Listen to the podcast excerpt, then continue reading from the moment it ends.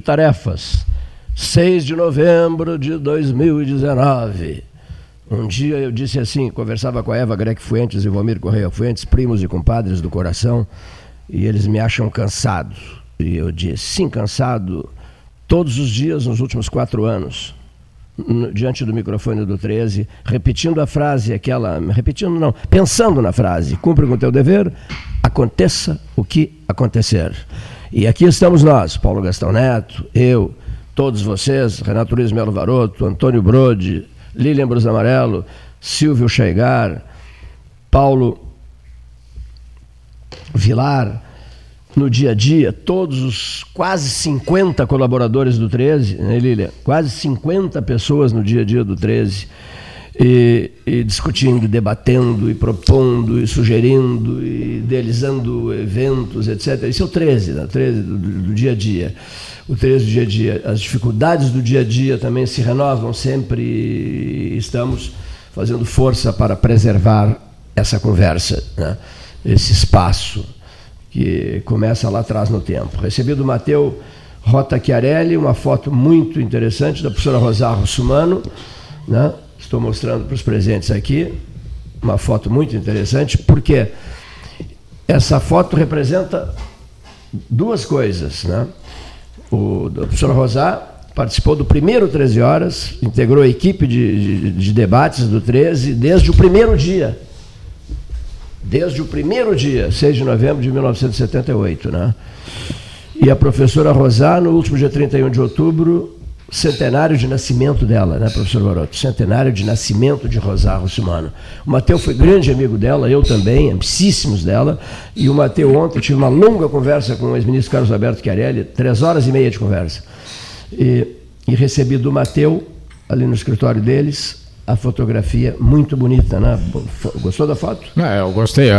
Aliás, é, o, a Rosário foi. Eu tive o privilégio de ser aluno da Rosar e amigo, eu não gosto dessa expressão, amigo íntimo, mas várias vezes fui à casa dela e por várias vezes tive a honra, aí sim, a honra de ser consultado por ela sobre determinada questão que ela ia dar um parecer e perguntava se eu concordava, qual era o meu ponto de vista, etc.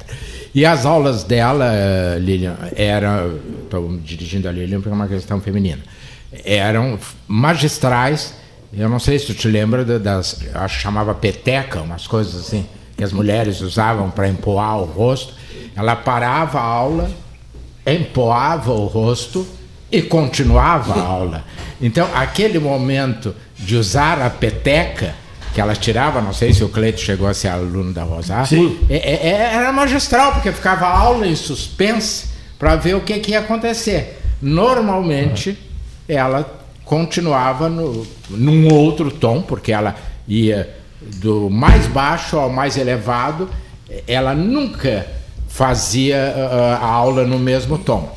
E tinha uma coisa muito interessante, uh, que ela não admitia perguntas. E um dia eu disse, doutora Rosá, a senhora não admite, a minha aula vem pronta. Uma pergunta desmonta tudo. Então, eu não posso aceitar perguntas. Ela era magnífica. Mas muito bonita a foto, eu não tive essa oportunidade. Tu teve, nem a doutora Lili, foram alunos aí, mas tá, a foto está mostrando toda a presença, né? E tu está trazendo essa coisa aí que eu não lembrava mais, viu, Renato? Essa coisa do. do da do, peteca. Da peteca. É peteca que chama, pó. né? E Opa. tinha até um espelhinho, né? Tinha isso um espelhinho mesmo. e a caixinha. Realmente, isso aí, de repente, a gente vai ali na feira de antiguidades, ali vai encontrar um, um aparelhinho, equipamentinho aí, não sei se comporta. E a Rosar, não sei se vocês lembram, foi uh, a primeira, uh, não, não é suplente, o, o Chiarelli era candidato e ela era candidata, como é que é? Senado... Não, ela era candidata a senador e ele era candidato a governador. Sim. E o lançamento da campanha, não sei se o Cleiton lembra, foi lá no Paulista. Bom, e a Rosá fez um discurso magistral Aí quando terminou, ela me disse: O que, que achasses? O que, que do meu discurso? Eu digo, olha, doutora Rosário, eu gostei muito, só que o público não entendeu nada. Porque a sua linguagem é tão refinada que, que o público não, não entendeu. Não chegou. Idioma, né? É, e depois ela fez parte da comissão Afonso Arinos, eh, que gestou um projeto de Constituição e serviu, de, não foi, mas de certa forma ele foi aproveitado, parte dele, por alguns parlamentares. Eu acho que na Constituinte também ela fez parte de uma equipe de notáveis, algo sim, assim. Sim, sim. Era, era, era, era, era, isso, era a Comissão Afonso Essa era a Comissão Afonso Mas o projeto não foi este. É. Mas partes dele isso, aproveitados. foram aproveitados. E tenho certeza, se ela fosse viva, que algumas bobagens que estão na Constituição é o cara Rogério Brodbeck que chega agora, ela não teria permitido que se botasse é. certas coisas, como por exemplo, pagamentos para todo mundo sem saber de onde vai tirar o dinheiro. Exatamente. Todo mundo tem direito, mas quem é que paga? O projeto dos notáveis também não era tudo isso que se Não, disse. não. Eu só estou lembrando. Um monte de eu bobagem. não cheguei a, a, a, conhecer o projeto. Eu não. Estou dizendo que ela fez parte. Não, ela fez parte. Mas eu não eu cheguei a conhecer. Foi bem falado na, na ocasião, é. na época, e tal. Custódio de Arruda Gomes, seja bem-vindo, querido, à casa. Bom, eu, eu, eu sugeriria que trocássemos uh, ideias, avaliássemos o momento. Eh, recuperássemos algumas coisas em relação à história do 13, de 41 anos. Eu só queria dizer que. Nesse dia bonito. Se forem cantar o parabéns, não, não, não, contem comigo, porque aí todos irão embora. É. Se eu abrir a boca para cantar o parabéns. E rádios serão desligados. e os rádios serão é. desligados. Então, outros se proponham a o tal Brode, o Brode tarefa. Daqui a pouco quer falar sobre o Pelotas, que vive um momento muitíssimo importante, Esporte Clube Pelotas. Né? É, os, os, episódios de Porto Alegre ainda continuam repercutindo. Né? O Correio do Povo publicou uma reportagem interessantíssima ontem.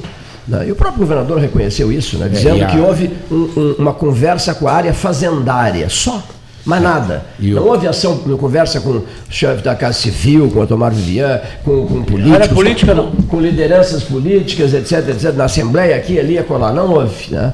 E o próprio governador depois disse que errou né? que ficou só a área, a área fazendária, a notícia saiu bombástica da área fazendária e foi o que aconteceu. Foi o que se viu depois. Né? Se, é, e a propósito depois. disso, várias pessoas me abordaram sobre o comentário do, do Rogério, Rogério ontem. ontem. É verdade. Uh, uns concordando é. com o Rogério, evidentemente, e outros discordando, até porque a unanimidade é burra.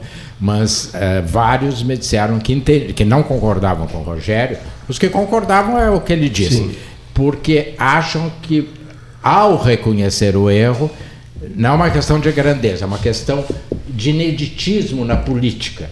Né? É, não é comum um político reconhecer que erra. Não, a culpa foi de fulano, a culpa foi do Betrano. Então acham que esse gesto uh, devia ser e não concordam com a tua crítica de que não eu, eu, eu, eu, eu quero dar um palpite nisso Deixa aí. Deixa eu só pronunciar uma frase antes de passar para o custódio, para o Rogério. Uh, José Emílio Gonçalves Araújo, reitor do FIPEL. Dois mil, uh, perdão, 2000, coisa nenhuma. Uh, mil Vamos lá, Cleito, acerta essa data aí. 980. 1980, ele foi pro tempo, 81, 82, 80, não, 82, 83, 84, isso aí. 82, 83, 84. Por quê? Pro tempo, ficou três anos, em 85, Rui Brasil Barbeiro Antunes. E antes, e antes de José Emílio Gonçalves Araújo, Ibsen Wetzel Stefan. Né? Ibsen 78, 79, 80, 81. Fechou. É isso aí. 82, 83, 84, doutor Zé Emílio, eu trabalhei com ele, viajei muito com ele e tal. E foi uma figura incrível. Pro tempo e por Eu só quero fazer um comentário, eu não quero perder o, o elo da coisa. Bom, eu, eu diria o seguinte, que quem estuda administração e, e, trabalha com questão de liderança moderna sabe que quando a equipe erra, quem erra é o líder. Quando o, o, o grupo acerta, quem acerta é o grupo. Né? E ele fez muito bem, ele mostrou que sabe o que é uma liderança moderna, assumiu a responsabilidade como dele. Né? Isso tecnicamente é perfeito, porque ele vai ter a confiança dos, dos pares para daqui para diante. Se ele fizesse ao contrário, ele teria o desprezo do, da equipe. É isso que é assim que funciona. E as, e, as, e as pessoas sabem que quem lidera tem que assumir os erros para si e as glórias para todo mundo. O José Emílio Araújo dizia: as más notícias os meus pró-reitores dão. As boas notícias eu dou. É, o Zé Emílio. Mas não é uma liderança mais ou moderna. menos estilo recupero, né? É, é, é uma liderança que não, não se sustenta por muitos anos. Não, né? e, e- era de matar. Eu, é- eu era diretor do Instituto de Sociologia e Política e ele fazia reuniões que parecia. Não sei o que, começavam Sete, oito horas. ou sete, oito horas e praticamente só ele falava. E a gente. Te- houve reuniões que terminaram às 10, 11 da noite, a- a- havia assaltos, lembra? Naquela estrada, a gente tinha que sair meio que em comboio. E ele repetia sempre uma frase, que deve lembrar, Cleiton, hoje eu acho completamente desautorizada, que o então ministro da Educação disse para ele quando nomeou, porque eh, foi um nome assim impensável do Zé Emílio. Ninguém pensava. E ele surgiu de repente. E o ministro teria dito: lhe entrego a universidade mais corrupta do Brasil. Lembra disso? Ele repetia isso. Se o ministro disse Era muito ou não disse, eu não sei. Era muito Mas amigo. que ele disse, disse. E era parente da dona Antônia Araújo. Para quem não sabe, braço direito do presidente, eh, do, do futuro presidente Tancredo Neves. Sabem disso, né? Dona Antônia Araújo. Tinha uma força incrível, né? Junto ao doutor Tancredo. Bom, dito isso, hora oficial Ótica Cristal, 13 horas 19 minutos. Obrigado, Sérgio Cabral. Eh, pessoal da Genovese Vinhos, né? Alessandro Orengo, obsequiando todos vocês, tá? com, os, com queijos e, enfim, e- É, todo um prato aqui, né? Queijos, salames, Uma tábua de frios, né? Eu nem pude ver, né? Uma tábua de frio. tá se avançando aí, Ficasse tava- colocado. Que tinha mais por aí. Desculpe, desculpe. Quando eu sentei já estava aqui. Eu estava vendo o ficasse Cleiton comer É, uns sentei salgadinhos. né? Silvio, eu estava vendo o Cleito comer uns salgadinhos. tinha vários pratos e, também, e dizia, agora da onde saiu os tem." salgadinhos? Porque tem uma tela aqui na minha frente que me encobria. né? Então eu não sabia. Eu digo, de onde que o Cleito trouxe no bolso? Ah, não, estou vendo agora. vamos fazer circular essa, essa, essa né, doutora Lília Ambros Amarelo? Ah, Essa lembrança Genovese Vinhos, Alessandro Orengo, nesta tarde de 6 de novembro de 2019. Bom, isto posto, as mulheres primeiro, né? Doutora Lília. Bom, primeiro queria parabenizar o programa, né? São 41 anos de longa história e importante história de Pelotas. Mas é, é, recentemente o que me marca bastante do 13, além, claro, da, de toda a questão cultural e política que a gente discute e aprende aqui, é o projeto da BR-116, no qual ele se enfiou de cabeça e se tem movimentos feitos é graças ao abalo que o 13 causou. Então isso é um, para mim vai ficar na história assim de, de Pelotas e região como um programa que dedicou a alma a uma causa para a comunidade, que esse é o espírito do 13, é comunidade. Muito obrigado. Então, isso é Interessante parabéns. o teu depoimento. Ah, o envolvimento pleno de todos nós com a BR-116 né, sinaliza o envolvimento com as pessoas, com, Com a cidade, com, com- com- não só com Pelotas, com o Rio Grande do Sul, com a região toda, né, abraçando com determinação todos nós essa campanha que, graças a Deus, vai indo. Continua essa campanha, né? Essa campanha continua, e continuará até que essa obra seja concluída. Não sabemos quando, mas um dia será concluída. É. Mas ao menos começou a se anos, mexer, No né? máximo, acredita-se, espera-se. Né? É. Eu, eu também fico muito impressionado com a força. O Gastal postou eh, coisas alusivas, vultos que passaram por aqui, Tancredo Neves e por aí vai, né? todas as figuras políticas, do- do- governadores do Rio Grande do Sul, né? ex-governadores do Rio Grande do Sul, a presença deles é uma constante no 13, a dos ex-governadores. E o, e, o, e o Paulo postou em Instagram, Facebook, lá eu, todas as redes sociais, né? Incrível a repercussão, né? Eu, Cleiton, não sou muito chegado no Instagram, não sei porquê, não sou, jogando aberto aqui, uso Facebook, Facebook, Facebook, mas acho que o Face também está em desgaste profundo, Rogério e Varoto, que estão próximos aqui, Brode. É, no entanto, esses, esses, essas ferramentas né, devem, precisam ser utilizadas todas elas. Né? Elas acabam sendo auxiliares do rádio, né? grandes auxiliares do rádio. O rádio tem hoje essas alavancas né, que, que o ajudam, como já teve no passado a telefonia celular e tem uma coisa poderosíssima que se chama WhatsApp. Com todas as restrições que se possa ter ao uso digamos assim, eh, abusivo do WhatsApp por todo mundo. Mas Porque é o Brasil importantíssima, né? é o país que mais usa o WhatsApp no mundo. No mundo, é, eu já tinha, e, já vários isso. países não usam o WhatsApp. É eu particularmente né? não gosto. É muito absurdamente. Conversa é muito absurdamente. pelo telefone de WhatsApp sempre é, há uma modulação do som Vai, vem, vai, eu acho não, muito chato. quando não respondes, quando não respondes aquela mensagem de WhatsApp, ou lá seu vídeo que te manda, enfim, quando não respondes, fica estabelecido um mal-estar. E não, né, não me respondeu, não me mandei, não me respondeu. Não, não pode ser assim, né? Não pode ser assim. Nós preparamos justamente para hoje né, que eh, todas as plataformas estivessem disponíveis e conseguimos, né? Então o 13 de hoje está na Rádio Universidade, AM 1160. Ao vivo, nesse momento, na internet, www.ru.cepel.edu.br. Também no www.pelotas13horas.com.br, 13 número, né? No Facebook, facebook.com.br Pelotas 13 Horas. No Instagram, Pelotas 13 Horas. No Twitter, arroba Pelotas 13 Horas.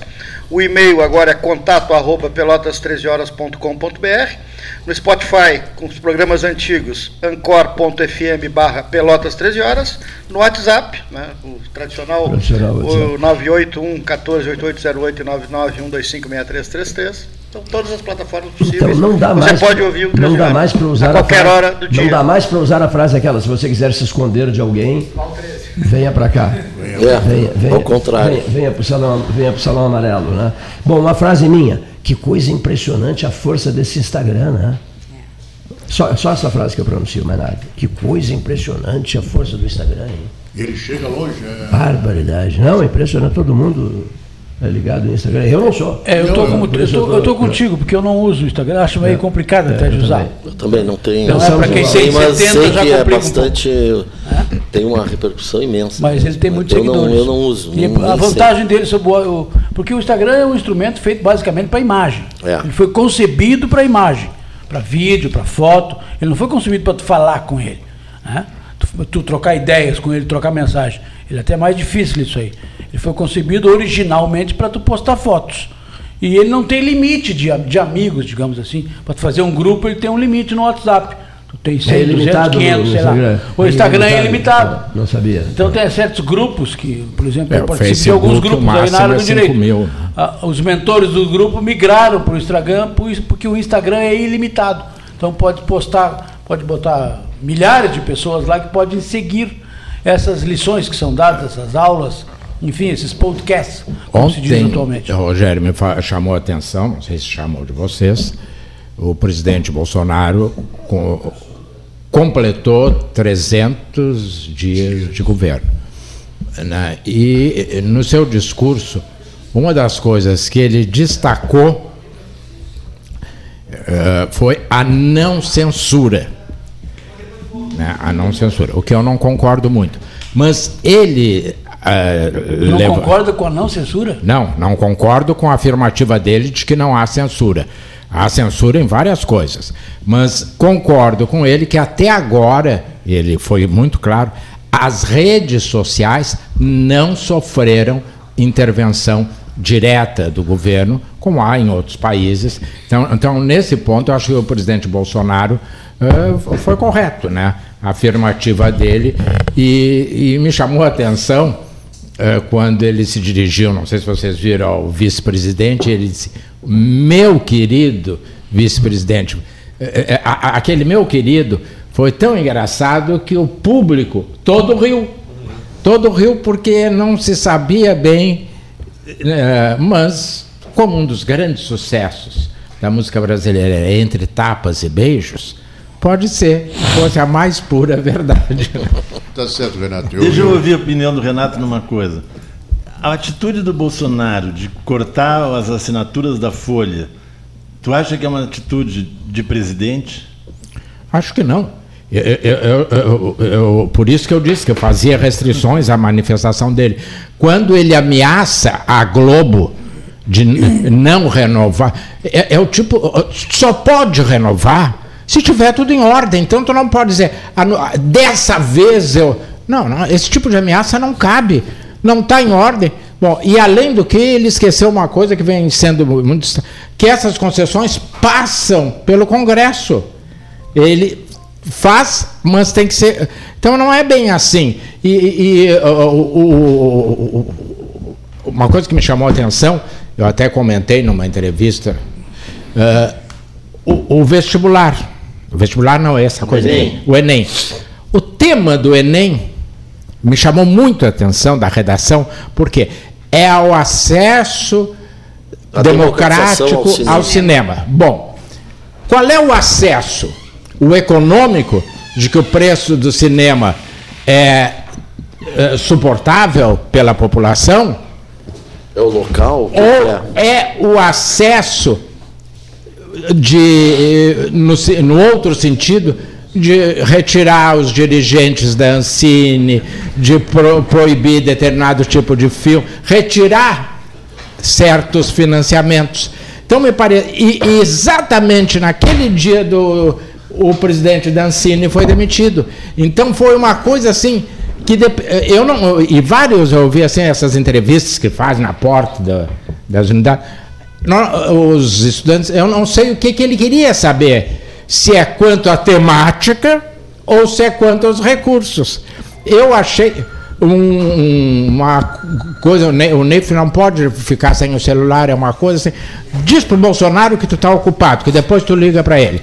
Então eu achei assim um. Como tu não pode?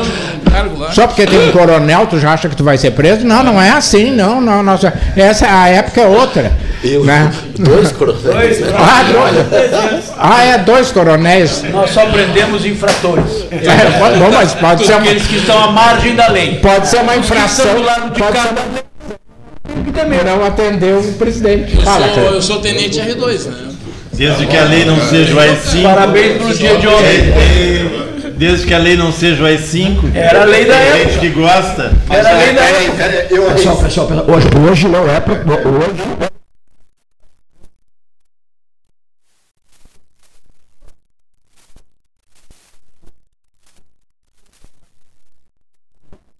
nossa equipe, não, para registrar é, momentos é, importantes, aspectos do, dos seus 41 anos, e nós não hoje convidamos partidos políticos, vamos deixar bem claro isso.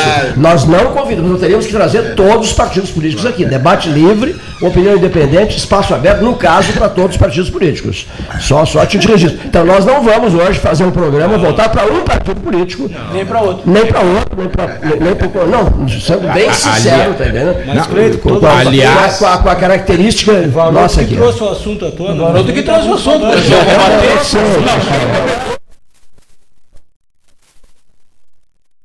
A atitude do presidente ao não renovar a assinatura ah, da Folha. Ah, Aí que tudo começou. Isso. E seguiu-se sobre outra provocação. Deixa eu terminar, poxa. Tá, a respeito do AI-5. É que vai que era a lei da... Eu não só Não,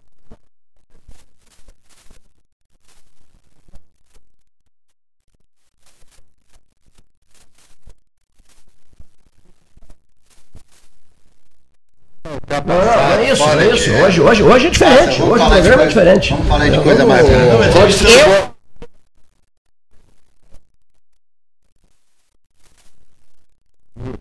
o Neif, que é Sim, claro. o sobrevivente inteiro do Pelotas 13 horas de 41 anos. Porque o Cleiton está meio abalado. Está meio chumbeado, eu vou ter que dar uma injeção energética nele. Né? Mas o, Clay, o, o Neif sofreu duas cirurgias, mas está aqui é um guri. Veio, veio. Neif, como é que foi há 41 anos atrás, Carlos Alberto Mota, se eu não estou enganado, Rosário Sumano, Rosário Sumano Luiz Carlos Correia da Silva, Arido e Santos, tu que era um gurizinho no meio dessas figuras importantes, como é que foi esse início? Francisco é. Ribeiro da Silva, ah, Chico. Não, é assim ninguém sabe. É, é, é, Chico Louco. É, Chico, é melhor, né? Isso era um programa ou era um PUG? Não, não, não, não. Também o PUG. É que o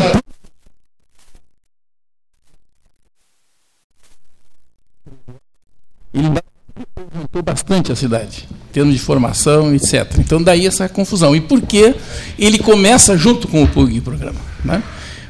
A equipe do PUG, ele citou vários ali, o Ari Santos, o Cássio Traduz o PUG para que a gurizada não saiba. Pré-Universitário Gonzaga, né, o PUG.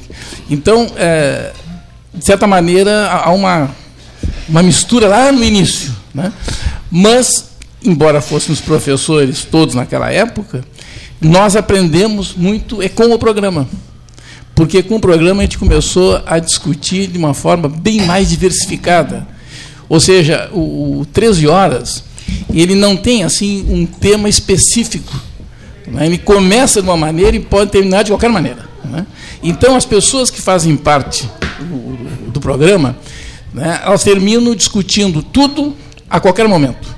Só fazer um parênteses. Sim. Uh, porque senão eu perco a minha cabeça, não é boa como a tua. uh, ele pode terminar de qualquer maneira. Houve, inclusive, um programa. Que estava, eu sou mais velho que você. Estava sentado onde está o Rogério Brodbeck, que deu umas bengaladas na mesa, disse: Vamos embora e não piso mais aqui. Lembra disso? Eu nunca disse isso. Não, é. Eu estava sentado aí, a ah, pessoa. É, então, sabe o que acontece? Sabe o que acontece? Às vezes, a, a discussão no programa. Que eu tenho um carinho imenso para muito, quase todos os anos acontece isso, nesses 41 anos. Né? Sempre existem momentos tensos né? e as discussões é, acaloradas. E dificilmente, dificilmente, após o término do programa, as coisas não têm ficado tranquilas.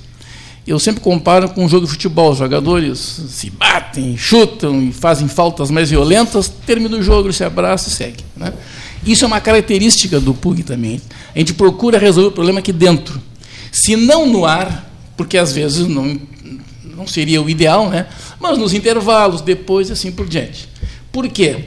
Porque, como é um programa que recebe pessoas com todas as tendências ideológicas, vamos generalizar assim, né? É óbvio que vão ter debates acalorados, vão ter discussões. Dependendo do contexto, né, dependendo da situação, das circunstâncias, esses, é, essas discussões, esses debates chegam a é, quase às vias de fato. Nunca vi isso acontecer aqui. Né? Um cálice quebrando porque caiu sozinho. Caiu, assim, lembro? Isso, um debate. Ah, um debate aqui e de repente. Com um, a prefeito. É, e um cálice tombou. Ninguém conseguiu explicar como é que aconteceu. Então, praticamente essas coisas assim. No mais, não existe nenhum tipo de coisa que tenha levado a inimizades que eu me lembre. Ah, de repente leva um tempo para se acomodar e tal, mas depois as pessoas se, se aquietam né? e entendem as diferenças. Porque isto é uma lição que o programa dá. As pessoas têm que respeitar as diferenças. Né? E, na medida do possível, de uma forma tranquila. Né? Até para que é, o tom não seja tal que não permita que o opositor né, também faça o, o seu debate tranquilo, porque às vezes as pessoas ficam chateadas, né? Porque eu, por exemplo, não gosto de gritar, né? não gosto, né? Mas eu me lembro de um cara que bateu na mesa uma vez aqui, quase virou tudo. Pô, o cara pediu desculpa, claro, né? mas ele ficou tão nervoso com uma situação, é. bateu na mesa, né? Então nós tínhamos pessoas assim, isso aconteceu, né? Mas o programa tem sido uma lição, Cleito. E esse uma exemplo do cálice que tu trouxeste, eu não estava nesse aí. Mas houve um outro episódio que o Cleiton gentilmente ofereceu dois cálices de licor a dois candidatos. É esse. Mas é esse. É esse mesmo. É, e que se, um deles se recusou. É, sim. Né? E aí o cálice caiu e quebrou. Isso eu não me lembro dessa parte. Eu me lembro ele que quebrou. um deles é, se é, recusava. É, ele disse, afasta de mim esse cálice? É, não, não disse. não, não, o cálice se afastou sozinho. Era um, era, era, Iniciativa própria. Era um vinho do Porto Garrafa oferecida a mim aqui para o 13 pelo ministro Russumano, um vinho do Porto envelhecido 20 anos. Né? Personagens não vão citar. Ainda bem que foi o Cálice, se fosse Foi, foi o debate Fetter Marroni. É. Famosíssimo debate Fetter Marroni. Não tem, problema não, tem toda a razão, não tem por que não dar o nome. É. Sobre esse negócio de, de, de, Uma coisa que, eu, que o, Ney, o Ney deu um depoimento muitíssimo importante, eu queria fazer um outro registro que eu entendo da maior importância também. O Homero Clark, queridíssimo amigo, né, parabenizando a equipe e tal, pede o livro da história do 13, etc. Está na hora de sair o livro, etc. Né, e, e, e parabeniza o 13, chamando-o de patrimônio da comunidade pelotense. Obrigado, obrigado, Homero. Mas o Homero é uma pessoa que compreende as dificuldades do dia a dia e os esforços nossos. Ele é muito meu amigo, então eu sempre converso as claras com ele. Mas quem foi dirigente do Brasil, claro, ou é entende, dirigente, né? entende, entende que é né? dificuldade. Né? Então, por isso que eu, que, ó, é, é, eu, eu, eu, eu aceito a, a sinceridade da frase dele, né? É, que considera patrimônio, que quer o livro, que se escreva o livro sobre a história do 13, desde 41 anos. Vamos pensar no assunto. Bom, mas eu, eu já escrevi eu, o meu eu, capítulo. Eu estou pensando, eu tenho pensado, e o Brodbeck sabe bem disso, eu tenho pensado e muito em muitas coisas antes do livro. Porque essas muitas coisas poderão garantir ou não a sobrevivência desse debate. E aproveito para dizer uma coisa, que isso me, me, me tocou muito, me tocou muito, tocou fundo. Um dia, um camarada me procurou e me disse assim: Quero conversar muito contigo. Eu sou do interior do Estado. E tu também és do interior do Estado. Eu frequentei muito vocês. Mas eu agora quero conversar contigo. Sabe por que eu quero conversar contigo? Vou fechar aquela porta ali? Sabe por que eu quero conversar contigo? Por uma razão. Eu sei o que é a dificuldade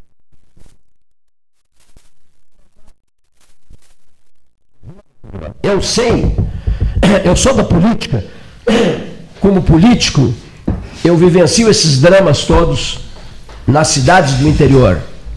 Meu nome.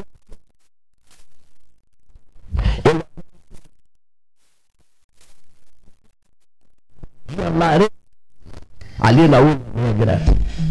Imagina, rapaz, sou governador do Rio Grande do Sul. Vim aqui a Pelotas a ter um convite para almoçar com o doutor Russumano. Ele adorava o doutor Russumano. O Gonzaga gostava muito dele. Aí ele me disse assim, Rogério, senhores da mesa, professor Varoto, todos na mesa, Brode, que foi reitor, ele disse assim: os olhos de um interiorano que enxergam essas dificuldades todas e que de repente são levados ao poder máximo do Estado, esse olhar não pode ser um olhar exclusivamente metropolitano. Não pode. Não pode ser um olhar metropolitano.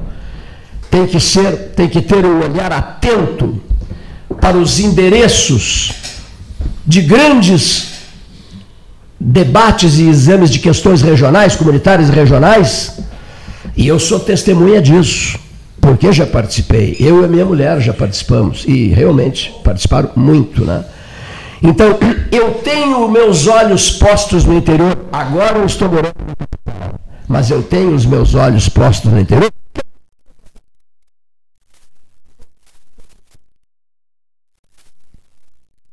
Vou olhar com atenção para os esforços dos homens do interior, porque eu sou um homem do interior. E eu vim aqui para te dizer isso. Depois saímos para almoçar. Ao seu Colares, nunca esqueci disso eu não sei se foi nesse mesmo dia Nunca que depois teve um churrasco. Um churrasco ah, isso. Na, na, casa ao lado da tua, em que o, o Alceu adora declamar e declama e, muito e bem. Declamou, isso mesmo. É, isso declamou mesmo. várias poesias. Isso mesmo. Né, na casa do Antônio. Na casa do Antônio. Luiz Roxo de Oliveira. Né? Foi uma não foi só Colares, né?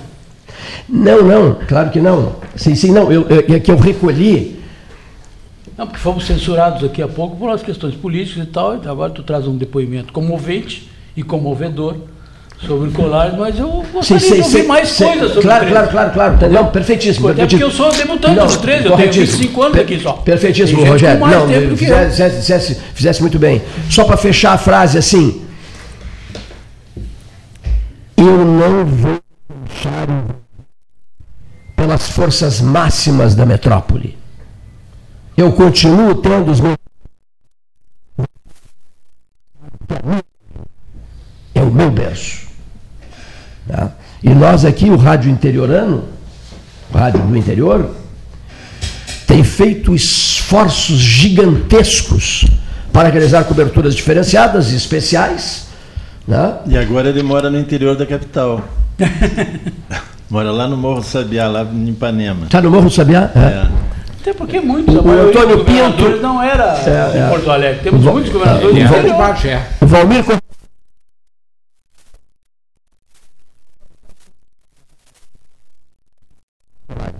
O, sem, sem, sem a conotação político-partidária. Sem entrar na conotação política, tu trouxeste um, ao debate uma questão que eu acho é, técnica para se discutir. Sem entrar na, na proposta do presidente Bolsonaro ontem, está a extinção de municípios com menos de, de 5 mil. 5 mil habitantes, mas não é esse o critério. O critério fundamental é uma renda inferior a 10%. É. Autonomia, praticamente. É. Não tem autonomia. Bom, é que eu vi na lista, só para te é. fazer um parênteses, eu vi na lista, quer dizer, uma lista que alguém me mandou, não tem nada oficial. Não, tem uma no Diário Popular. Mas tem uma lista que fala no município de Marcelino Ramos, que seguramente tem muito mais de 5 mil habitantes. E, e, e tem 60 sul, anos de idade ou mais. está errado, tem uma renda superior a 10%. Ah, mas essa questão. Esses menores eu não sei, é, mas Marcelino Ramos é, eu tenho certeza. Não, o, não Marcelino Ramos. Uma renda. Porque o número de veículos de Turuçu, lembra que inclusive eu, eu bentei para prefeito, é um. É mas o IPVA não entra na, nessa. É porque tem muitos lista. caminhões, muitos veículos. Mas o IPVA não entra nesse critério. O IPVA né? não entra, é IPTU e SPN. É só, só, renda própria. E, e TBI. Mas eu, eu, eu acho que até poderia ser acrescentado alguma coisa nessa nessa, eu, nessa não, eu só quero debate técnico. Mas a proposta em si me parece muito razoável. Extremamente razoável. Porque o que é aconteceu é dessa criação violenta de municípios foi um empobrecimento das grandes cidades. Porque levaram a receita das grandes cidades e deixaram a despesa com ela. Né? Então eu acho muito razoável. Não por incrível que pareça, eu, eu, sou, tenho muitas críticas ao governo atual, mas nesse aspecto eu acho que é. Mas tem um porém aí, né, Custódio? Vai onerar o município mãe de novo. Não. O caso de Turuçu vai voltar para Pelotas. Então mas Pelotas vai ter que manter Turuçu. Está tá mal na lista. Por que está mal? Porque o Turuçu tem uma receita certamente maior que 10% não sei da despesa. Não, mas não tem, não, não tem porque disso. os prefeitos, a maioria dos lugares, os prefeitos ficaram numa situação muito cômoda, levaram o fundo de, participação dos municípios e levaram o, a parte do ICMS, a cota do ICMS para lá e não fizeram nada para ter receita própria, porque aquilo já era muito mais do que eles tinham antes, em muito mais do que eles precisavam. SQN, então não, não, se preocuparam com o ISSQN, com com o ITBI, com o IPTU. IPTU. E deixaram quase de graça isso quando não está realmente de graça. Isso é uma rebarba. É, é, é a única coisa que eu acho é que deviam fazer é o seguinte: dar um prazo.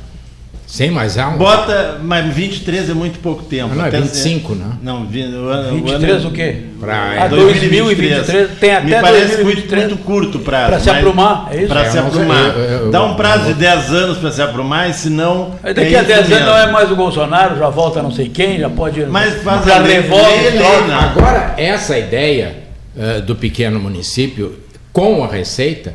Isso não uh, depende só do Bolsonaro. Isto é comum na Europa na Europa nós temos municípios com 200 habitantes. Com 200 habitantes. Estados Unidos também. Mas tem receita. Uh, nós temos uh, Battle Creek nos Estados Unidos, que só a receita desses da Kellogg's sustenta o município. Então, e é um município com meia dúzia de habitantes. Mas, mas aqui nós temos tem, só, só para dizer, Marcelino Ramos, Marcelino tem 4.400 habitantes. Ah? Marcelino Ramos tem 4.400 habitantes. Eu vim de lá essa semana. Passei uma semana lá. Tem realmente uma cidade pequena. Agora, Mas tem 70 anos de vida. Sim, não faz mal. Não pode ter quatro Não, todos dentro de time. Não, não, não, está aqui no IBGE, está dizendo. Mas é bom que tenha mas, pouca gente. E, mas o que tem é receita. O Capão do Leão, Exatamente. quando foi criado, levou os frigoríficos, né? Eles pagam impostos no Capão do Leão os frigoríficos do Érico, etc. Tudo, então ele levou uma boa receita. A consulante? Parte da universidade. Também. Também, da Embrapa. Então há uma receita. E, e, e o Jardim América, salvo equívoco, né, tem uma população maior do que de muitos municípios. É verdade. É. Então, do que mais da metade. Uma perguntinha: uma cooperativa uruguaia está negociando com a Consulate? A pergunta que não quer calar. Eu ouvi falar, mas só isso. É, uma cooperativa. Nem um ponto a mais. É, eu também. É, mas uma, uma, uma, a pessoa me disse isso com muita contundência, com muita convicção, melhor expressão. A muita questão convicção. Do, a questão do. Eu estava aqui pensando que a questão do pacto federativo é muito complicada. Ah, sim. Muito complicada. Eu acho que um dos maiores problemas que nós temos como país e que ameaçam e que ameaçam o futuro do nosso país é essa questão do pacto federativo. Porque é um consenso nacional de que precisa ser revisto mas ele precisa ser revisto sob a perspectiva da União também. Não adianta a União descentralizar de volta os recursos para os municípios e os estados e ela permanecer com os encargos. Então, essa questão da ocupação desordenada do nosso espaço geográfico é complicadíssima. Eu acho que a ideia é boa. Eu acho que ela não é uma ideia perfeita. No, no quartel, a gente tem um ditado que diz que o bom não é inimigo do ótimo. É muito difícil, no curso do processo de décadas, que de desorganização, você entrar com uma medida, com um plano, com um plano que vá sanear todo o processo. Eu acho que ainda vai ter alguma dificuldade, ah, sim, mas é fundamental realmente que esses municípios que crescem, que, que vivem só do fundo, do, do, do repasse do fundo, realmente seja revisto. É, como o programa tem a opinião independente, eu sou contra mas vamos falar do Pelotas. Eu sou aqui da Baixada, mas tem, temos que respeitar o co-irmão. aqui também. Né? Então, mas a palavra com o co-irmão que tá, precisa sair, pelo que eu entendi, e eu estou te tomando a palavra. Não, capaz.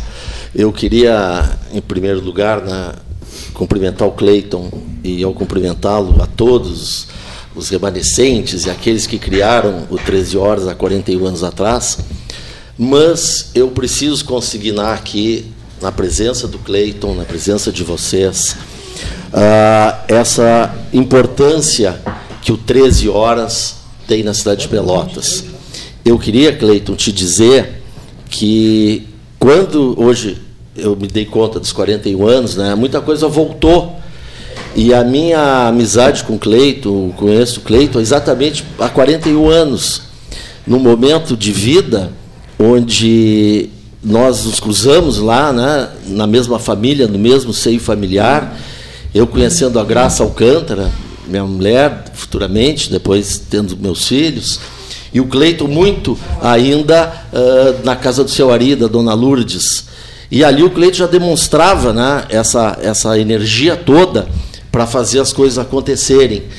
E não só pelo 13, mas pelos programas, os 12 horas, todas aquelas uh, incursões de, de, de, cunho social na cidade. Então eu queria te dizer, Cleiton, também ao Paulinho que está, que a tua, o teu nome, a tua, a tua forma de ter feito jornalismo ao, ao longo desses anos elevou demais o nome da cidade de Pelotas, porque se estivesse presente, talvez nas mais marcantes situações né, ao longo desse tempo pelo mundo afora, Papa e tantas outras situações que tu fizesse cobertura. E levando o nome da cidade de Pelotas, tu também aqui no, nesse teu espaço altamente democrático, tu possibilitasse que muita gente aparecesse, que muita gente, inclusive, tenha feito carreira a partir da presença no 13 horas. E o Cleito é uma pessoa que ele tem um coração enorme, ele abarca qualquer um, ele não tem ranço nenhum, nem político, ideológico, partidário, nada.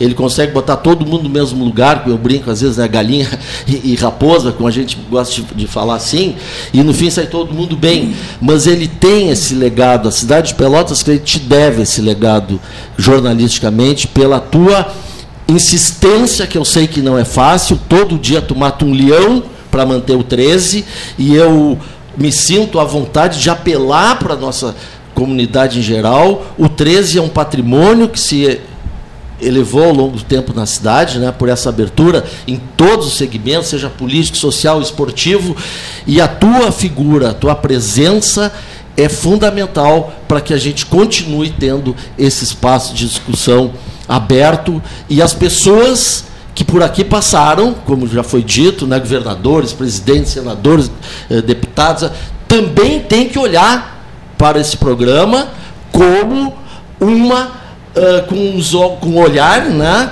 mais centrado na sua permanência, em transformá-lo e dar condições que ele prossiga, que ele se mantenha sem sobressaltos, né? A gente sabe que a situação é sempre difícil. Isso é um apelo que eu deixo aqui, não sou ninguém para apelar, mas em nome da cidade de Pelotas, em nome do jornalismo e respeitando todas as demais rádios que também têm a sua importância, mas são 41 anos fazendo história ininterruptamente e buscando, né, nos eventos dos mais variados cantos do mundo, trazer a notícia em primeira mão. Dito isso, Cleito, quero deixar o meu abraço aqui da minha família. O Gustavo tem exatamente a idade do teu programa, né? O Gustavo nos remete ao João Carlos. Se tu não tem vindo o Gustavo, o Gustavo é a cara do, do, do, João Carlos, né? meu filho. E isso emociona bastante, né? Traz toda uma história do passado. Bom, dito isto, eu queria, então, também agradecer ao 13 pela oportunidade de hoje estar aqui representando o Esporte com Pelotas, meu time do coração, de criança, né? Uh, e em nome do presidente Gilmar Schneider, que quero aqui fazer um registro da excelente administração que ele tem feito à frente do Esporte Clube Pelotas, conseguindo né, trazer o Pelotas de novo para um outro patamar, que talvez não devesse nunca ter saído, assim com o Grêmio até de Farroupilha, aqui na presença do meu amigo Marcos Napoleão, né, para dizer assim, ó, uh, o Pelotas conseguiu esse ano, vencendo todas as suas dificuldades, todos os obstáculos de fazer futebol do interior hoje, né, Marcos? Que é muito difícil.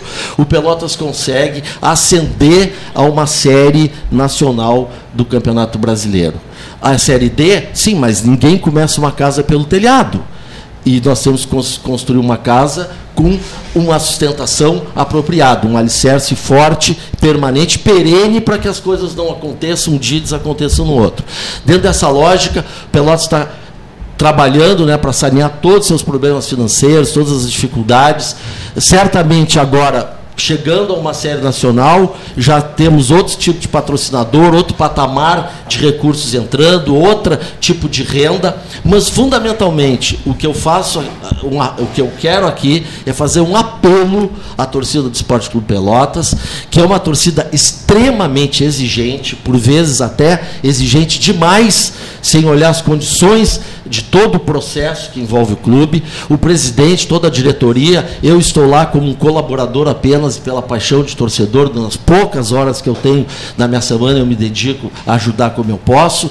Então eu me comprometi em pedir, em, em, em convocar, em convidar que a torcida do Pelotas se faça presente efetivamente na Boca do Lobo, domingo às 19 horas. É um horário muito bom, dá para fazer um churrasco ao meio-dia, dá para dar uma cesteada, dá para ver algum jogo da Premier League, seja o que for, que as pessoas é às vezes reclamam, né, dá para tomar um café da tarde, e às seis e meia vai para o estádio, porque se o Pelotas uh, vencer o Caxias, seja. Vencer que eu digo pode empatar ou, ou, ou vencer propriamente dito, o Pelotas está condicionado a disputar o título ah, uma copinha. Bom, mas é a copinha que nos levou para a Série D, que Salva Roupilha possa vir também, porque a minha filosofia, não só do meu trabalho, na minha vida particular e das coisas que até hoje eu abracei, ela sempre teve uma, uma, uma sintonia única eu não gosto de ver o inimigo cair para que eu suba. Inimigo no sentido esportivo falando. Para mim tem que subir todo mundo. Eu era guri, eu me lembro que o de Pelotas, Brasil Farroupilha no Galchão, o Grêmio vinha três vezes a Pelotas, o Internacional vinha três vezes a Pelotas. Isso mexe com hotelaria, mexe com restaurante, mexe com comércio, mexe com a, a, a vida da cidade. Lazer da Lazer. Então, esse apelo eu deixo aqui registrado. Às 19 horas de domingo, queremos na Boca do Lobo um, um público expressivo. Até agora tem sido um público diminuto e agora não tem mais desculpa. O horário é bom, o dia é bom, o ingresso é 20 reais antecipado até sábado, depois é 30 reais, mulheres 15 reais, estuda eh, mulheres, desculpa, 20 reais, estudantes e é, é, idosos 15 reais. Então, é uma promoção, não é uma promoção, promoção no, no sentido geral, né? De promover esse jogo para que Pelotas possa vir uh, disputar o título. Já estamos na Série D, tudo já está sendo planejado para o ano que vem. Após o gauchão, vamos começar a obra ali na esquina de onde a churrascaria Lobão, uma obra vultuosa, são 10 andares de um hotel extremamente famoso, com flash, que está tudo pronto, tudo aprovado, apenas terminando o gauchão. Isso vai dar uma renda excelente para Pelotas também, e a gente quer fazer com solidez. Então, te agradeço o espaço, Cleito, agora falando em nome de Pelotas, para deixar esse recado e mais uma vez aqui ratificar tudo que eu disse em relação ao 13 horas e a ti. Essa obra ali, já foi questionado aqui num outro programa, ela acaba com a churrascaria Lobão ou é ao lado? Como é não. que não? Como é que a, a churrascaria sai por um tempo, está se vendo para onde ela iria e depois o térreo, que são 800 metros quadrados, volta a ser a churrascaria Lobão, que inclusive vai ficar vai ser um hotel ali, um hotel residência também, da, da do grupo Lagueto. É um hotel 10 andares. O famoso hotel Lagueto, né? Mas é, é, é uma vocês não estão vendendo o terreno. Não, não, não, absolutamente não. Nada. O Pelotas fica em função da obra, que depois pretende continuar pela, pela Anchieta até a outra esquina. O Pelotas fica com a exploração do aluguel de todo o térreo daquela rua. São bastante metros quadrados. Vamos ouvir a manifestação do reitor da Universidade Católica de Pelotas. Dr. José Carlos Pereira Baquetini Júnior, 13 41 anos. Universidade Católica e da R em nome da Universidade Católica e da RU, desejamos ao Cleiton e toda a sua equipe um feliz aniversário nesses 41 anos do 13 Horas.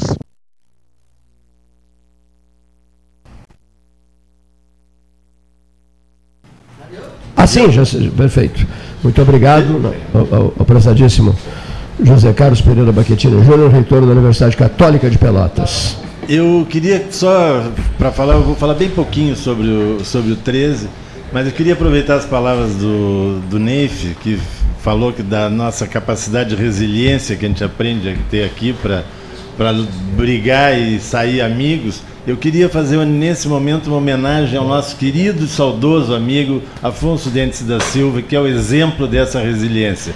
Ele tinha opiniões extremamente contrárias à minha, e nós sempre saímos daqui muito faceiros, muito abraçados para tomar café juntos, depois de brigar, feito cão e gato no programa. Se entendiam as mil maravilhas, né? Uma senhora é. bateu a porta. Ah, querias falar sobre o não, Afonso? Não, só não. ia dizer não.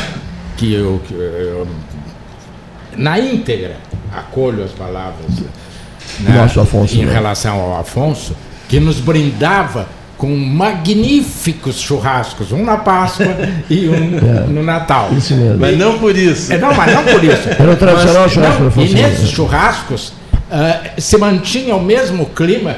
O Afonso era Pinochet doente, para ele era um dos maiores líderes. O custódio e outros, como eu, não aceitavam. E a, e a gente brigava, comia a carne. E, e, mas eu acho, e o Paulinho sabe bem, eu acho que era impossível brigar com o Afonso. O Afonso era uma pessoa que não era desse mundo. Ele foi meu colega de aula, se formou comigo. É, eu nunca vi o Afonso falar mal de alguém. É, nunca vi ele dizer. Um tempinho não, só para concluir, dizer que, que alguém da, da, da, esquerda podia ser bom. É, da esquerda não presta, acabou. E alguém da direita nunca seria, nunca seria ruim. ruim. Não, Renato, é que eu estava. Eu acho que está bem, tá bem lembrado, assim. Eu, eu queria dizer uma coisa que eu também lembrei. E não foi hoje, já foi algum dia que nem tudo que a gente lembra a gente pode dizer. Sim, a maioria momento, momento não, não, não, mas o momento não, não é propício para isso. E estava falando, eu, eu quero dizer assim, ó.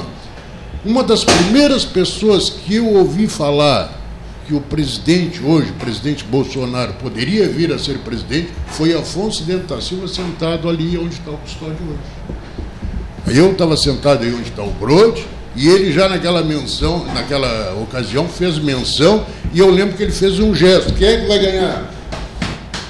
Bolsonaro. É. Tu te lembra o ano que foi isso? Já faz, já faz um tempinho. É. Eu estava aí nesse há, lado. Há outras figuras do que foram marcantes no 13.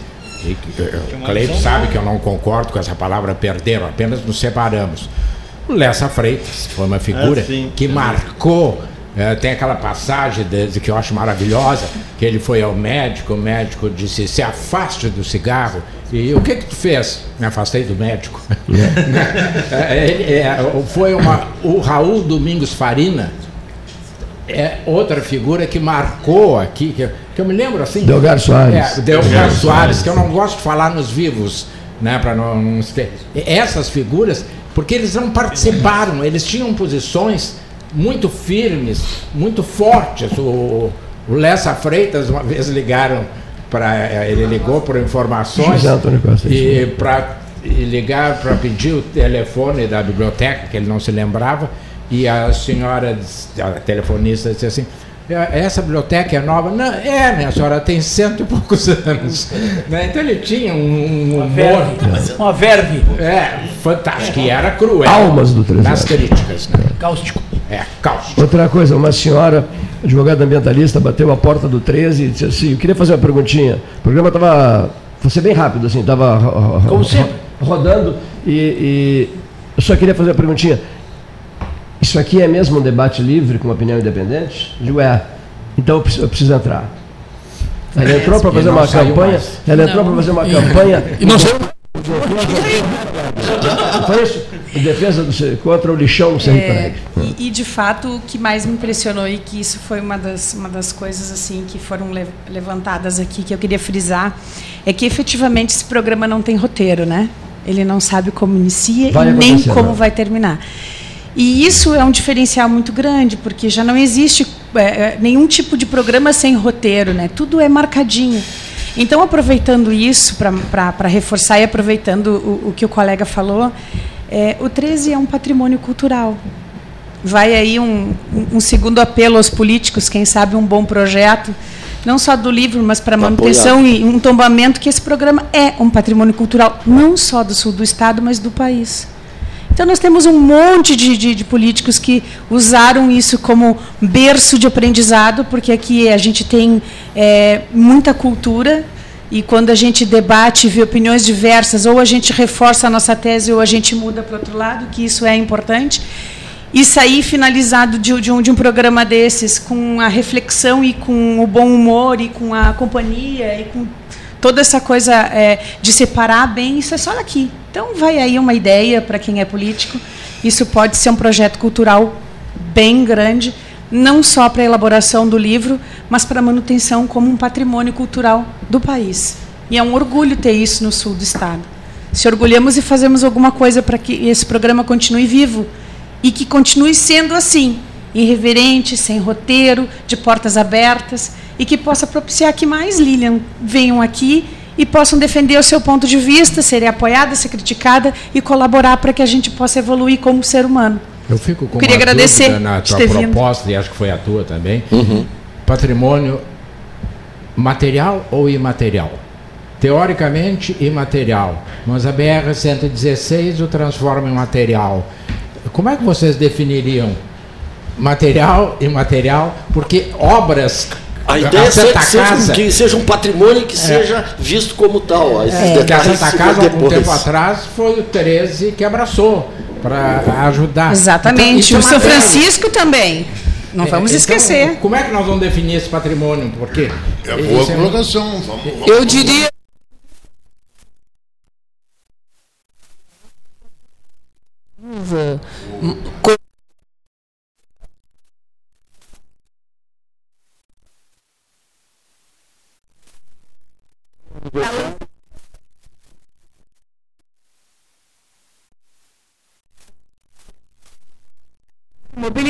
Porque isso vai ser é, um retorno positivo da história que o 13 propiciou a maior parte das figuras políticas que estão no cenário atual, que já passaram, mas que estão presentes e que têm o poder para poder tornar isso um patrimônio que já é reconhecidamente das pessoas, então que seja no papel.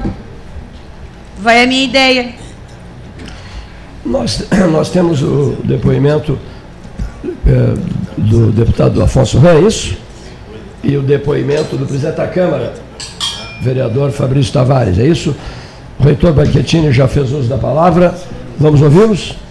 Deputado Afonso Ran, Cleiton Rosa, parabéns, meu amigo Gastal, Paulo Gastal aí. Parabéns ao 13, né? Está fazendo 41 anos. 41 anos de comunicação de alta qualidade, de muita informação, né, de muita interação com a comunidade, com as lideranças, com um cunho cultural, com um cunho de desenvolvimento. É, sem dúvida, né, uma referência para nós, o programa 13 Horas. Então, em nome do Cleito aí, que é o, que é o âncora, que é o líder, né, que tem esse pioneirismo aí, esse protagonismo, eu queria colocar aí a nossa palavra, a nossa disposição, o meu trabalho, né, como deputado federal, mas como cidadão, hoje como cidadão pelotense, a minha família, né, como pai de família, né, como alguém que vive aí, que tem interesse, né, que a região toda se desenvolva, né? Então, parabéns ao 13 horas aí, que Deus ilumine a todos e fundamentalmente os ouvintes, né, que tem é, na audiência uma audiência qualificada na dimensão dos protagonistas aí que são os comunicadores. Forte abraço, né? Vida longa ao 13 horas. Parabéns pelos 41 anos. Meu amigo Cleiton Rocha, Paulo Gastal, a toda a equipe, os colaboradores do 13, principalmente aos ouvintes, quero deixar aqui os meus cumprimentos pelos 41 anos de existência, de vida, prestando um serviço muito importante à comunidade de Pelotas e toda a nossa região.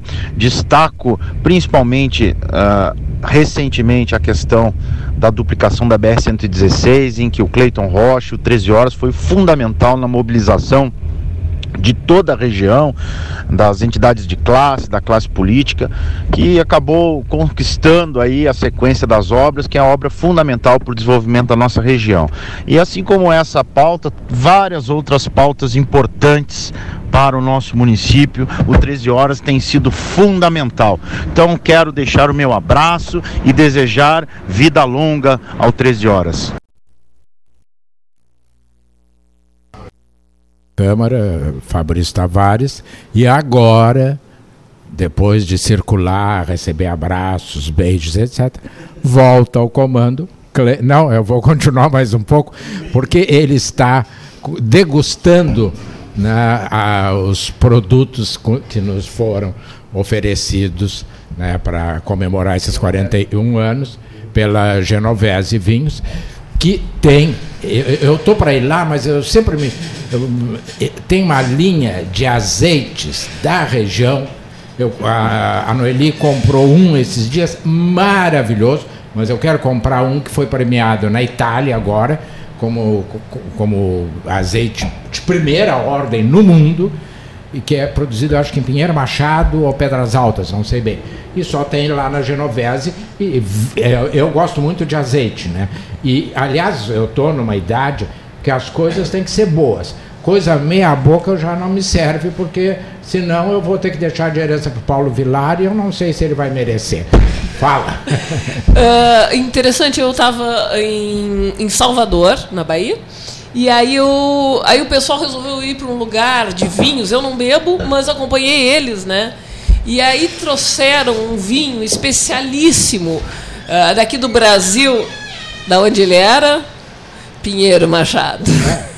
É, essa região. Eu, eu achei fantástico. Eu achei que eles estavam brincando comigo, inclusive, porque como eu era daqui, né? E eles não sabiam aonde era Pinheiro Machado. Claro. Não, eu achei muito vinho, interessante. Esse, essa, inclusive, aquele comentarista da Globo produz vinhos aqui, o Galvão Bueno. Mas ontem eu estava lendo, aproveitando que tu dissesse, que o clima, e aqui temos uma. uma Lilian, dá a bola para mim, não para ele. É, é, que nem a música, cara. Pensa em mim, não pensa nele. Não é, fala o, com o Cleiton, é, fala contigo. O, tu que é da, e o Cleiton e o Neif também. Ontem eu estava lendo que o mundo corre o risco de perder o champanhe da região de Champagne, na França, e os vinhos que lá são produzidos pelo aquecimento global, porque as uvas estão uh, amadurecendo mais cedo, com um grau maior de alcoolismo, etc. Isso é possível? Ou... Ah, mas isso é só na França. Aqui em é. Pinheiro Machado não vai acontecer isso. não, não, daí, eu, não vai ter aquecimento a, aqui a tua questão me trouxe. Se, se, se, o mundo perder a champanhe na França, pode conquistar Pinheiro Machado no Brasil, Lilian. Pode. Essa preocupação eu já não tenho mais, porque os nossos espumantes estão tão bons, brasileiros, ah, estão tão bons premiados, que, né? e que não me preocupa muito com a região da Champagne na França. Não, Aquecimento na Serra, em Pinheiro Machado, ali na região ali do, de Bagé, não, vai, não terá, não tem problema. Interessante, e, é. outra coisa também, é se soma isso, viu, Renato, é que aquelas famílias tradicionais tinham, tinham pequenas áreas ali, na verdade, aquela região é são pequenos produtores. Agricultura familiar. E em função assim da, das gerações estarem passando, também estão passando adiante aquelas terras assim para outras pessoas que não têm aquela noção que vem lá da, da, da herança, do bisavô, do avô. É, e até porque economicamente as pequenas áreas vão perdendo sentido. Exatamente. Lília.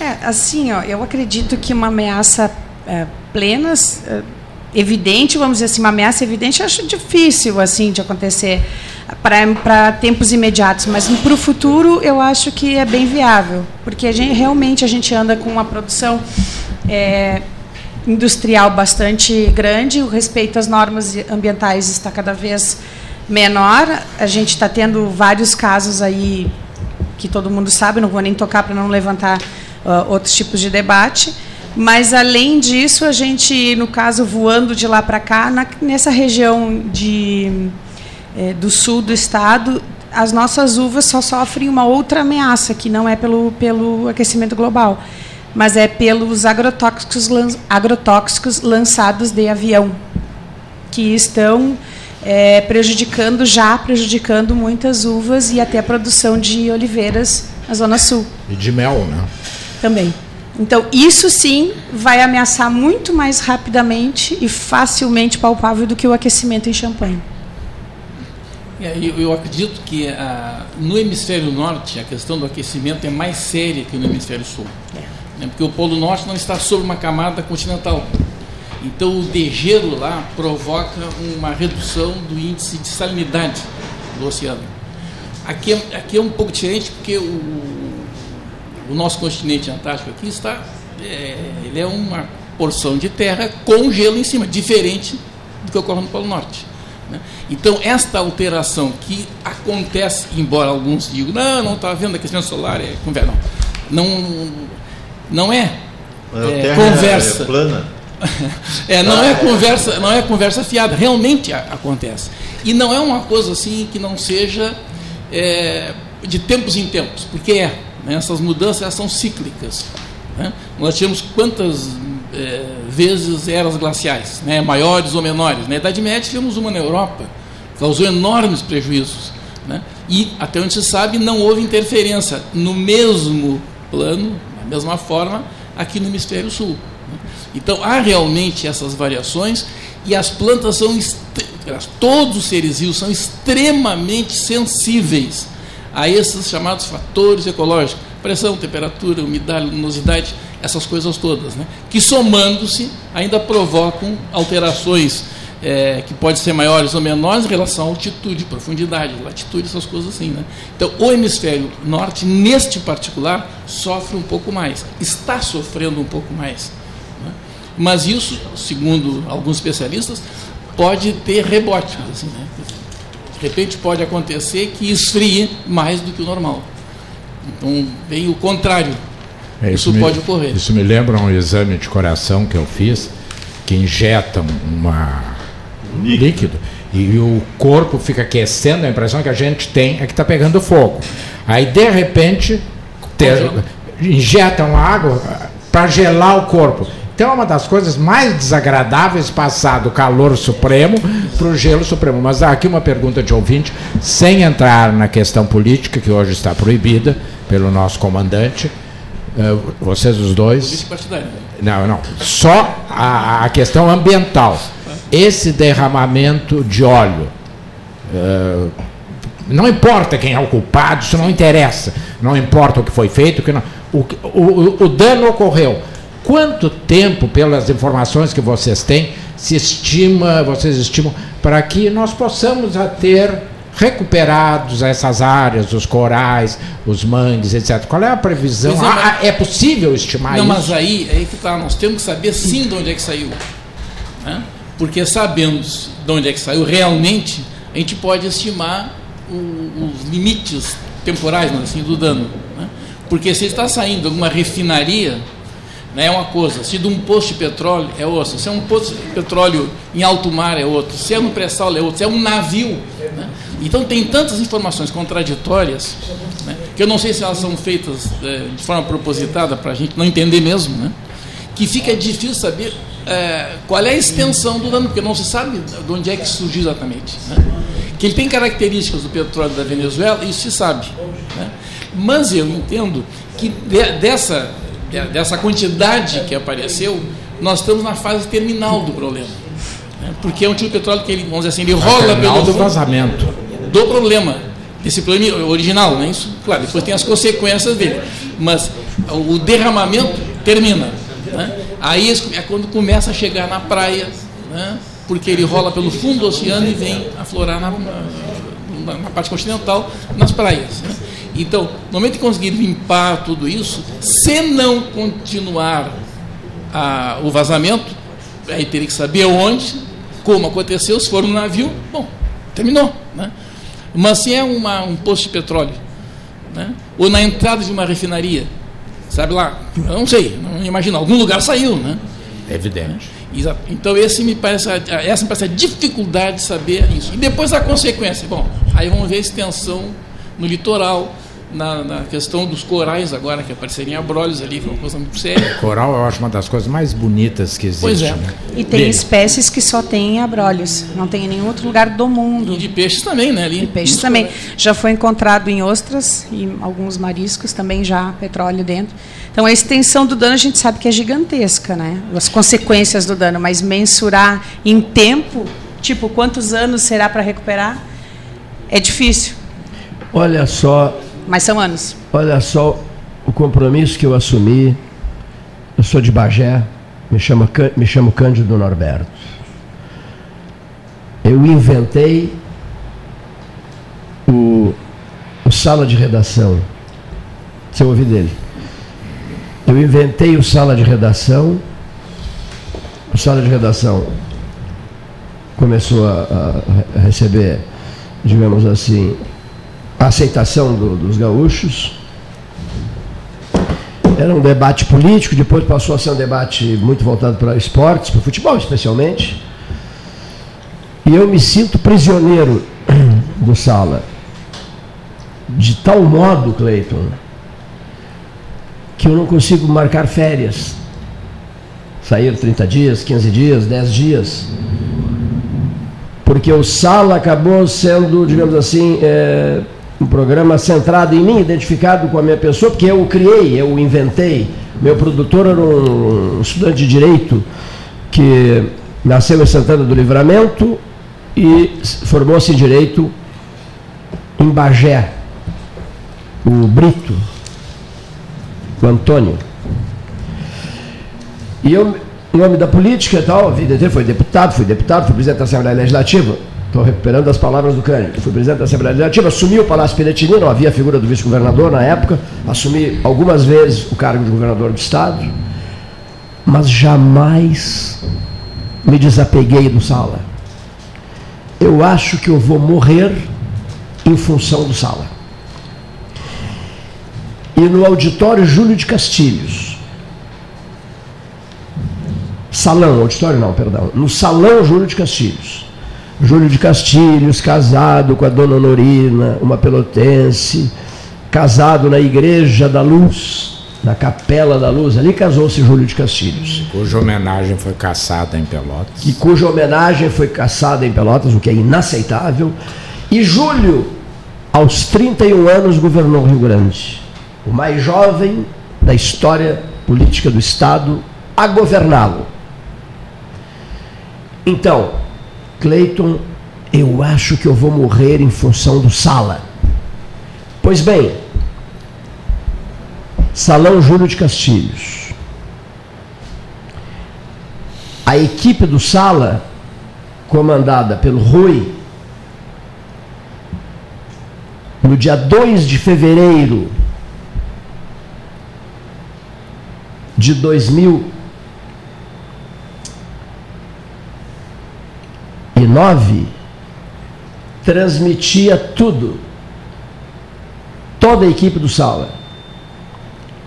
Do lado de fora do Salão Júlio de Castilhos. E o Cândido sendo velado ali.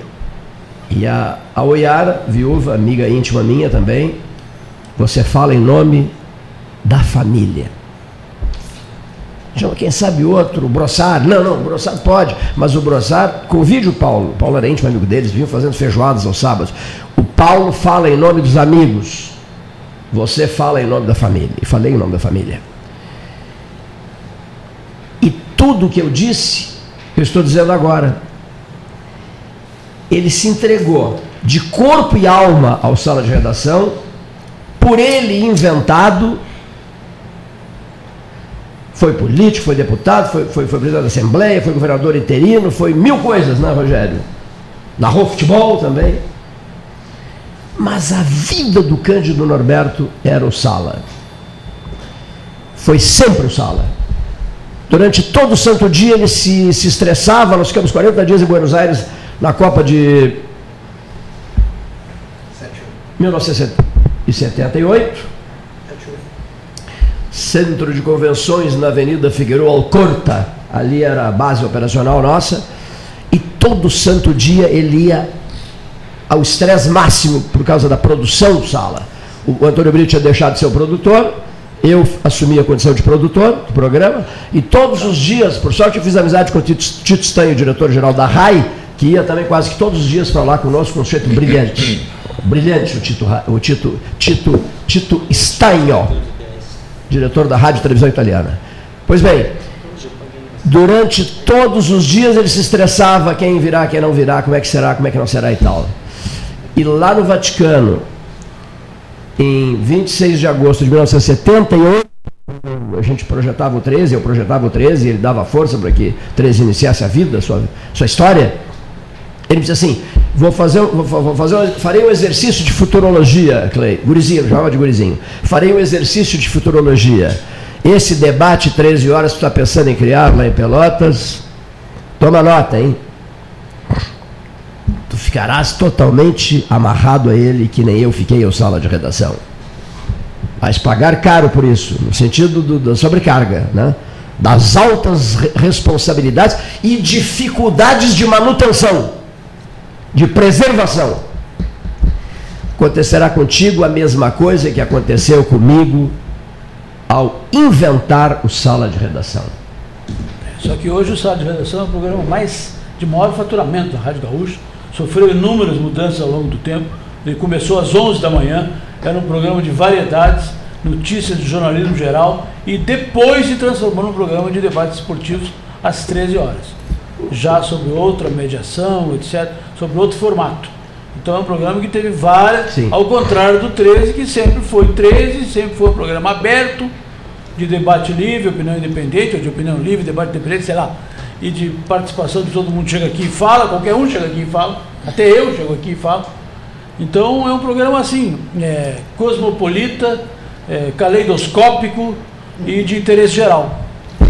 Só eu acho, Cleiton, 41 anos, eu já até escrevi, está no site, uh, eu não vou repetir tudo que está no site, mas uh, primeiro nós não temos um salão aqui do lado. Temos uma salinha que é muito indigna da tua pessoa para te ver lá. Nós precisamos de uma coisa mais grande, mais ampla, mais maior. Mais maior. Mais maior. O campo do Brasil ali, é, né? O, o, o, eu conheci. Freitas. Eu, eu conheci o, Cândido, não tive intimidade com ele, falei umas duas ou três vezes, mas uh, eu, o teu depoimento, a meu juízo, não, tem, não sei qual é a posição, sei a do Neif, a dos outros eu não sei.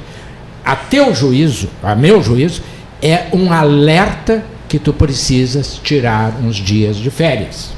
Tu não pode te entregar desta maneira.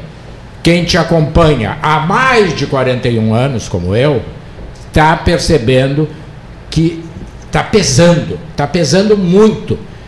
E tu não pode deixar pesar mais. Tira uma semana de férias, deixa o Paulinho, a gente segura, como quando tu fosse para o Japão, uh, liga para o hotel, nós ligávamos, a mulher entendia que era uma ligação a cobrar, e não aceitamos a ligação a cobrar, e o inglês meu e do Paulinho era péssimo, mas afinal conseguimos para tu transmitir, acho que era a corrida do Ayrton. Não, não, não era não, o Grêmio, o Grêmio eh, com a Ajax. Então, eu acho que é o meu ponto de vista que neste momento a tua saúde está te exigindo isso. tu não tens o direito de te sacrificar por aqueles que se dizem teus amigos, os que são teus amigos, enfim. Tu não tens. Até porque ele está no mesmo estilo, é. né? Tu, ele fala 10 minutos, tu fala 18 e nós ficamos ouvindo. E muito bem, e faz né? cinco anos que eu digo isso que tu está dizendo hoje, faz pois cinco é. anos que eu digo para ele. Cinco ou Sim. mais. É, então, eu acho que está na hora. Se Vai não, ali para a beira do São se Gonçalo, se nós no Rio Fórum, vamos te interditar. Olha, olha, olha, olha,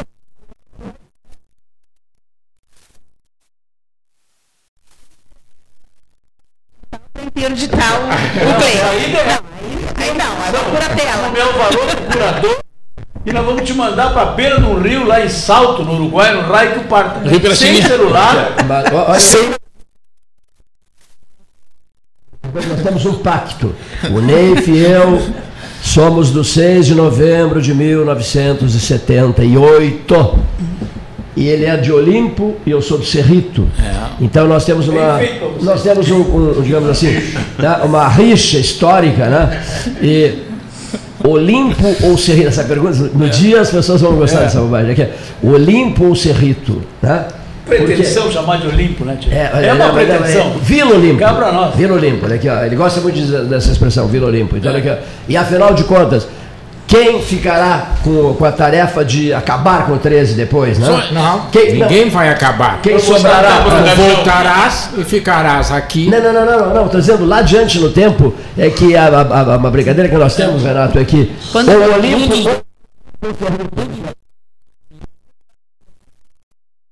Ah, eu, eu acho que há uma diferença fundamental. Tu sabe que eu sou muito cru em algumas coisas. O Neif está prorrogando a partida. E tu está querendo antecipar a partida. Há uma diferença.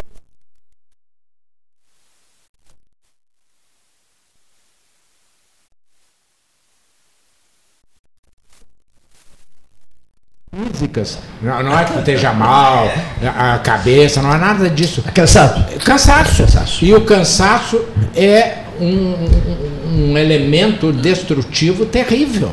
Terrível. Então, eu, o Neif, os que estão aqui, propomos a te ajudar. Segurando 13 enquanto tu tira uns 10 dias. Também não vai tirar dois, três meses, que aí não dá. Uns 10 dias de Em 1980, né, o programa estava iniciando assim, né, ainda era lá na rádio. E eu chego no programa, não tinha ninguém.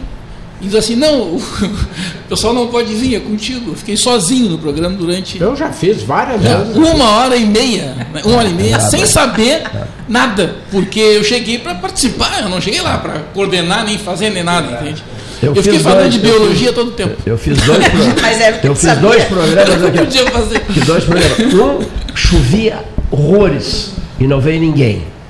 Aí eu pedi que, eh, que a dona Rosane né, fosse convidada a passar para a sala, a senhora do cafezinho, aqui que preparava o cafezinho, a dona Rosane, agora aposentada. E eu digo, bom, vou entrevistar a dona Rosane e ela vai nos contar a história de vida, a história de vida dela. Esse trecho foi, foi inesquecível. E no outro programa que eu também fiquei empenhadíssimo aqui, fiquei realmente estressado, graças a Deus a gente tem facilidade de improvisar e tal, mas o problema é olhar para as paredes, né? Olhar para conversar com as paredes, de, de qual é a solução antes... agora. Aí não tinha telefone.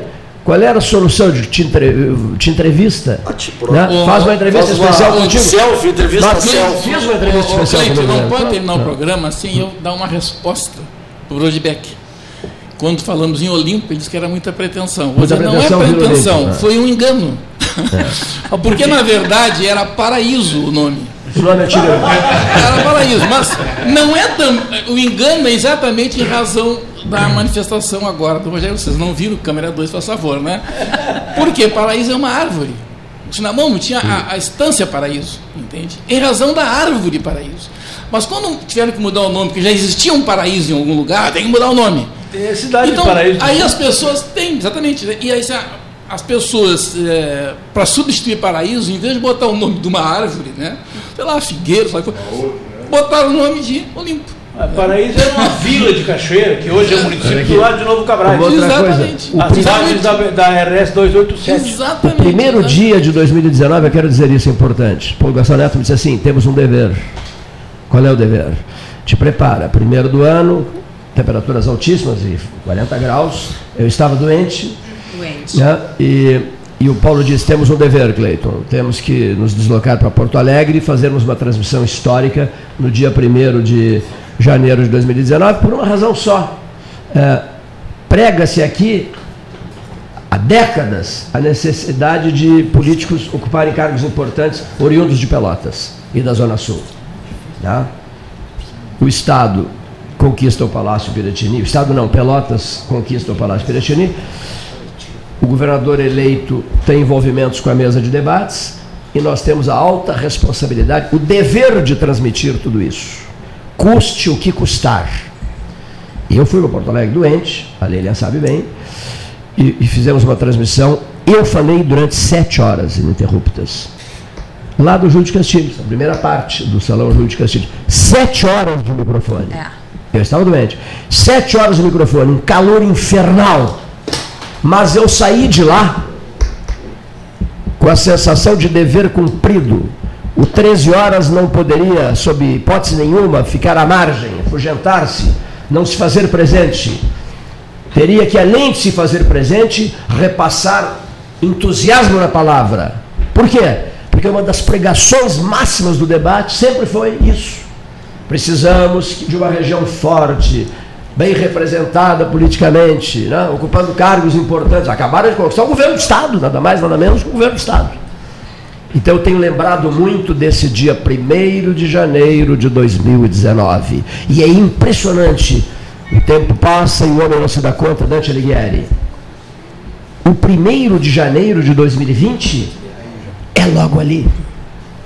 É, se vocês tiverem a oportunidade de ver o filme O Rei na Netflix, que é baseado no, na história, do, na, na obra do Shakespeare, sobre essa questão do dever. É, é fantástico o filme, ele, a fotografia é, é, ambiental, então ele é um pouco escuro, mas essa questão do dever cumprido é uma coisa muito não tem dúvida disso, né, Renato? Eu estava lembrando lá o teu início de programa e tu disseste que ia chamar o parabéns do programa. Não, eu disse que eu não podia. O pessoal eu tá não podia. Aqui, vamos tá aqui pedir, o de Arruda vamos Porto. pedir às damas que entoem o parabéns. E canta. É. Porque se eu, se eu, se eu cantar. tem que comer esse bolo aí, né? Pô. Então, Neif, vamos lá, Neif. Se eu começar a cantar. Pô, aí depois que tu mandou essa, não. Vamos lá, Agora ninguém vai cantar. Para.